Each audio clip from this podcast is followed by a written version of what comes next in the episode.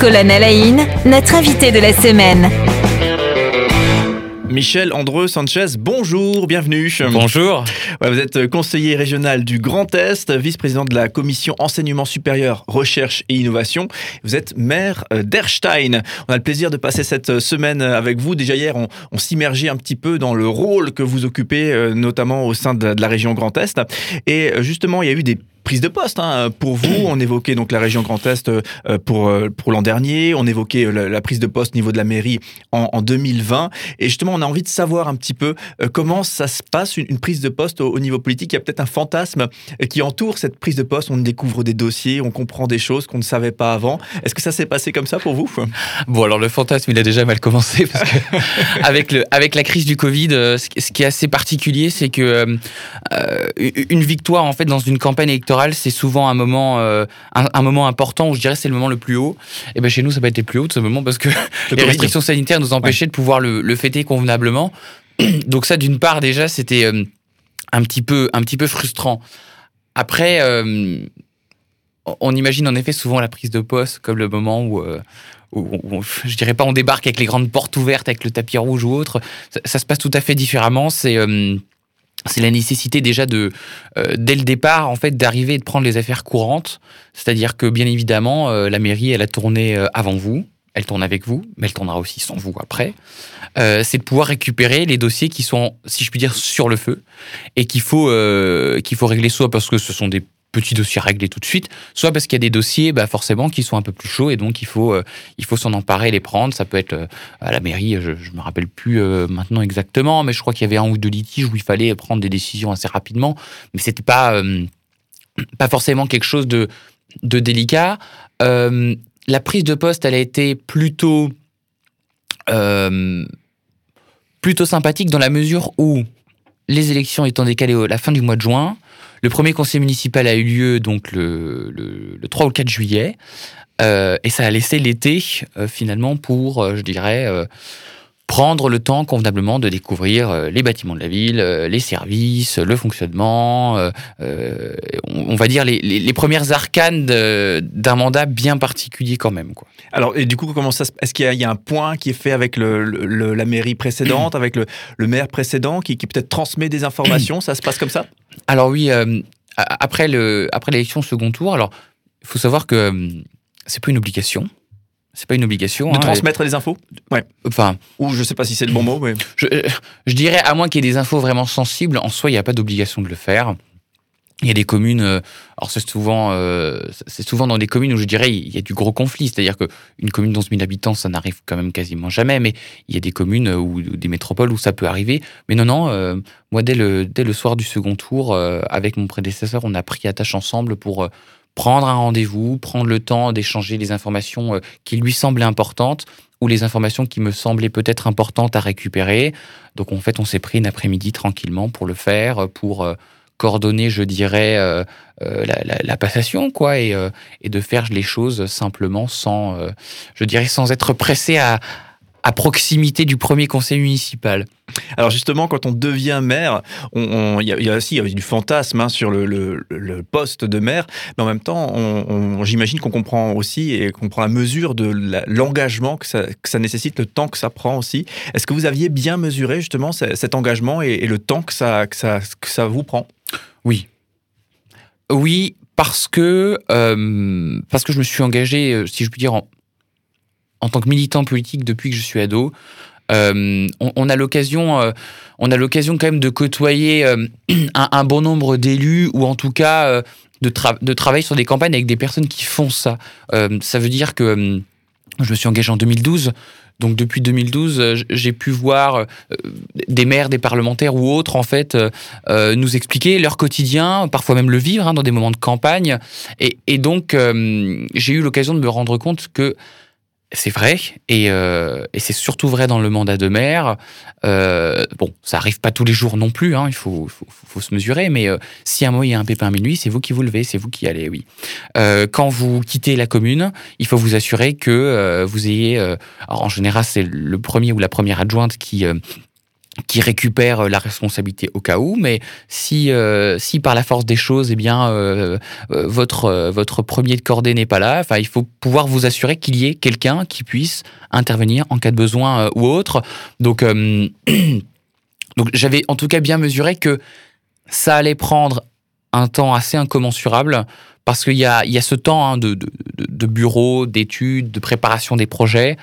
Euh, surtout quand on est une nouvelle équipe, le temps de préparation des projets, euh, il prend beaucoup plus de temps que quand vous êtes une équipe déjà en place. Hein. Euh, je veux dire. il faut se trouver, il faut trouver ses marques. Alors, il faut trouver ses marques, mais surtout, il faut construire des projets. Donc, des projets qui sortent en un an, ça n'existe pas, ou en tout cas, c'est ce que certains voudraient, voudraient faire croire à la population, mais malheureusement, ça ne se passe pas comme ça. Et, et d'autre part aussi, c'est peut-être la partie euh, la plus la plus personnelle. Il est vrai aussi que le mandat euh, vous prend euh, un, engagement sur votre vie à vous, quoi. le week-end, vous êtes occupé tout autant que la semaine. C'est ça. en fait, on reste mère tout le temps. On reste mère tout le temps. Et, donc, il faut faire avec. Et surtout, il faut, bah, il faut se le dire. Et je crois que, je crois que à mon âge, ça me, ça me posait peut-être moins de problème qu'un maire euh, à 40 ans qui s'engage. Lui, euh, en général, a quand même construit un petit peu sa vie. Euh, il a peut-être des obligations plus professionnelles, plus familiales. Et je dirais qu'à 23 ans, ces obligations-là, pour moi, elles sont pas encore très contraignantes. Oui, ça c'est une spécificité, mais j'ai vraiment, c'était d'ailleurs un choix particulièrement assumé, même si on pourra en parler plus tard, mais de pas démarrer sur votre âge, parce que je me suis dit, oui, certes, vous êtes jeune, mais mais c'est pas ce qui vous ce qui vous définit, et c'est pas ce qui définit, je crois, votre votre engagement. Mais on pourra en reparler bien sûr, mhm. et, on se fera un plaisir d'évoquer cette question. Mhm. en tant que, que maire, est-ce que vous arrivez avec bien sûr un projet, mais est-ce que vous arrivez avec des, envies, des aspirations, des, peut-être même des rêves sur le, sur le plan personnel? Comment est-ce que vous vivez la chose? Comment vous vous projetez sur l'avenir finalement? Sur le plan personnel, c'est-à-dire sur le, plan euh, politique? Oui, puis peut-être par rapport à cette, euh, cette mairie euh, et cette, commune d'Erstein, 10 000 habitants pour ceux qui ne connaissent pas. Hmm, bonne question. bah, comment, comment je me projette aujourd'hui J'allais dire projeter, projet? Euh, l'objectif, c'est déjà de pouvoir euh, réaliser les, projets qu'on a.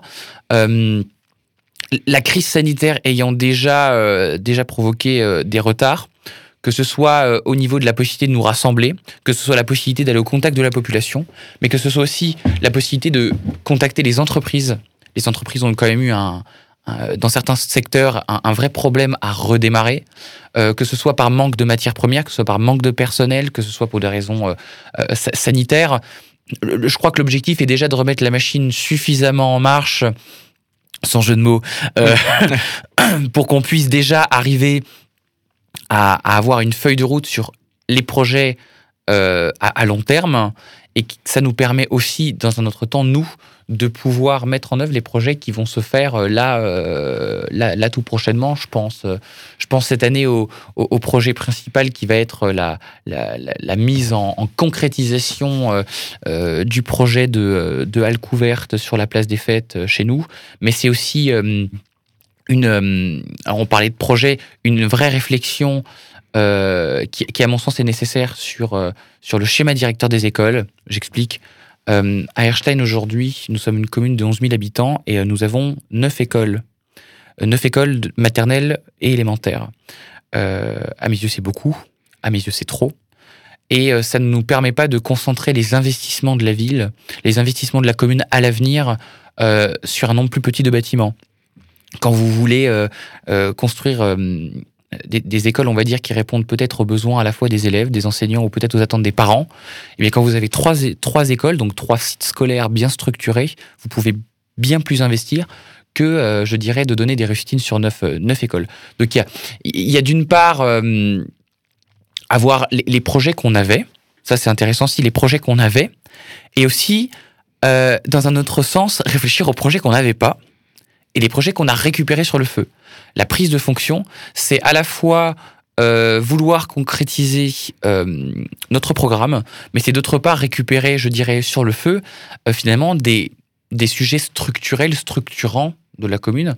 Certains, on peut les réaliser à court terme. Certains, on sait très bien qu'il va falloir un, mandat supplémentaire pour le, pour le faire. Et je crois que ça, c'est souvent la partie immergée de l'iceberg que, que tout maire découvre en arrivant. Je pense que mon prédécesseur, ça a été le même cas sur des sujets qui l'ont plus intéressé que d'autres. Ça a été mon cas à moi et ça a été encore le cas de mon, du prédécesseur d'avant, comme c'est le cas à mon avis pour tous les maires de toutes les communes. Et merci pour cet exemple très concret des écoles qui permet vraiment de se projeter aussi dans, dans la réalité de terrain que, que vivent les maires. Euh, toute dernière question sur cette prise de poste. Est-ce que, et souvent on a des responsables associatifs à ce niveau, euh, à votre place, hein, à ce micro, et qui, euh, qui nous disent la responsabilité légale des présidents d'associations nous fait un petit peu peur ou ont, ont généré une peur par rapport à un engagement. Eh bien, j'ai tendance à dire la responsabilité légale des maires peut, peut faire peur également. Est-ce que, est -ce que ça vous a traversé l'esprit? Alors, elle peut. Elle peut faire peur. Elle peut faire peur, mais le législateur est en train de s'emparer de la question.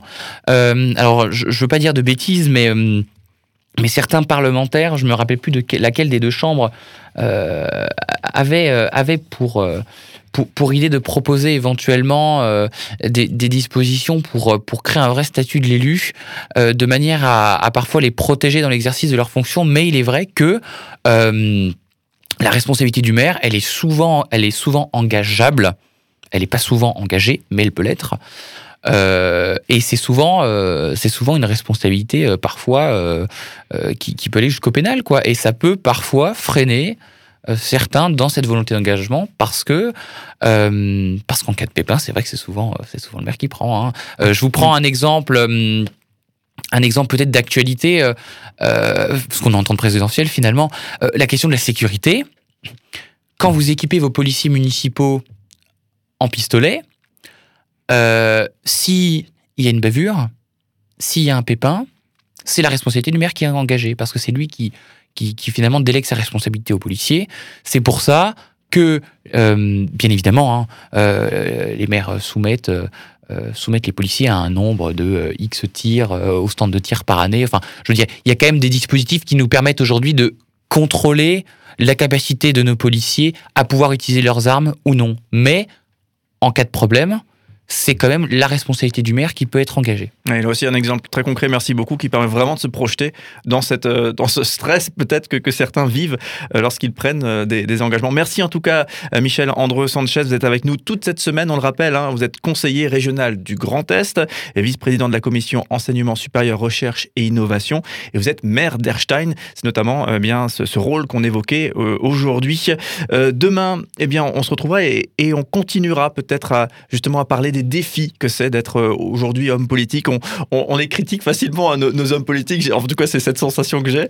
Euh, mais effectivement, c'est intéressant effectivement de, de, prendre le contre-pied de cela et d'aller chercher aussi un petit peu le, poids porté euh, par des hommes et des femmes qui, qui s'engagent au niveau politique. On vous retrouve demain pour continuer nos échanges. Merci d'être avec nous toute cette semaine.